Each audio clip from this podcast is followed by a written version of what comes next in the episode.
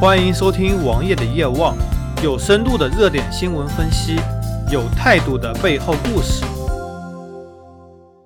在上个月七月二十六日下午和晚上，各举行了一场发布会，分别是小米的发布会，小米五 X，同时还发布了米 UI 九，而晚上则是魅族的发布会，魅族则发布了 Pro 七和 Pro 七 Plus。小米和魅族作为国内最早的互联网手机品牌，也一直吸引着大家的目光。小米的策略是高端和低端同时发，但是销量大的或者说让大家广为接受的是低端手机，而小米现在却要开始树立高端形象。相反，魅族是以高端手机起家，开始逐渐做低端手机，然后再做了一段时间之后，两个品牌分开。分别做高端和低端手机，双方采用了截然不同的策略，但是他们有一点是相同的，都非常注重系统的开发。米 UI 和 Flyme 也是国内被人们接受程度最高的，公认为最好的系统之二。这次两场发布会，王爷都看了，也目瞪口呆。为什么没有在当时做这期节目？主要是因为手机我没有看到。小米五 X 已经在八月一日上市了。而魅族 Pro 七在八月五日正式发售。这两款手机发布以后，在王爷的朋友圈内都被称为屎一样的存在。两款手机都是一坨屎。给大家简单说一下，王爷朋友圈里对手机是怎么样的研究。基本上一款手机拿来都可以知道每颗芯片、它的型号，甚至包括一些生产厂家，甚至连产地都可以查到。所有的摄像头、摄像头的传感器模组。是由索尼或者其他什么开发团队开发的，都可以查到。屏幕是由什么供货商提供的，具体是什么数字，都可以查到。只不过软件部分可能真的需要人亲身上手体验，不可能进行云测评。而且整体的手机做工也必须要等手机上手以后才能知道。这两款手机还有一个共同特点，是线上和线下同时发售。OPPO、vivo、华为。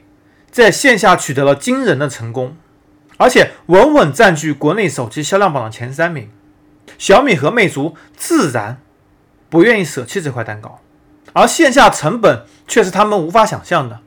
首先，你得开店，得有渠道成本，得有线下营销成本，得有线下店面的成本，得有工资。基本上，OPPO、vivo 为例，每款手机在线下销售成本近千元。加上线上广告狂轰滥炸，平均一千元的销售成本是小米和魅族根本吃不消的。这还不包括前期的投入。所以这次小米的五 X 采用了和红米 Note 四 X 几乎一样的配置，而价格提高了三四百元作为线下的成本，而这三四百元根本就不能 cover 线下的成本，线下几乎找不到这款手机的补货。至少在王爷所在的三四线城市是这样，而魅族呢？虽然有很多魅族专业体验店，但是魅族这款手机定价策略简直令人诧异。为什么能卖得如此之高？而且你的性价比远不如 OPPO 和 vivo。作为一个互联网品牌，在人们心目中的地位本来就不怎么样，又没有性价比，又没有出色的质量，还没有广告效应。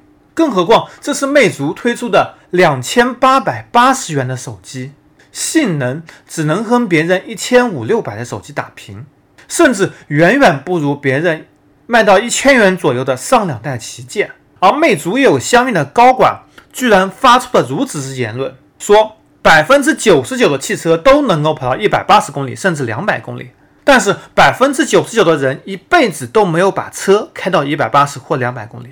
但是车和手机一样吗？车的极限性能是过剩的，而且这些车的环境也和手机完全不一样。更何况你居然拿联发科的终端和高端拿来作为旗舰，这简直是匪夷所思。甚至三千三百八十元的联发科 X 三零，性能也只能和骁龙八二零和八二幺相抗衡，CPU 略强，GPU 略弱。网上看到魅族首发有很多人排队。这基本上是雇人排队的。本地网也去了解过，虽然有一些预订量，但是绝对不可能出现排队的状况。也不知道魅族到底哪来的底气，低端机卖高端价格。回到小米这面，小米虽然五 X 不行，但是 MIUI 九还是很令人期待的。而小米的产品线里面依然有非常多值得买的产品，比如说小米六，比如说红米四和红米四 X 的高通版本，这都是可以考虑的选择。而小米本身在同时推这么多手机产品线的时候，势必也遇到很多问题。无数多的先例告诉我们，当手机产品线广的时候，你往往无法做精一款产品，从而导致整体用户体验的下降。小米在去年手机销量大幅下滑，也正是这个因素造成的。我也希望雷军正视起自己的问题，能够针对市场推出几款有竞争力的产品。这样，我相信小米能够碾压魅族。而魅族经过这两款高端手机的发布，网页也看清楚了一个事实：魅族已完。你既无法用价格来吸引用户，也无法用产品来吸引用户，更无法用品牌来吸引用户。这样你还做什么呢？所谓小米向左，魅族向右。大家虽然有一个共同的向前方的往线下走的趋势，但是左和右的路径选择。将会导致企业长久的发展。搜索同名微信公众号，关注我。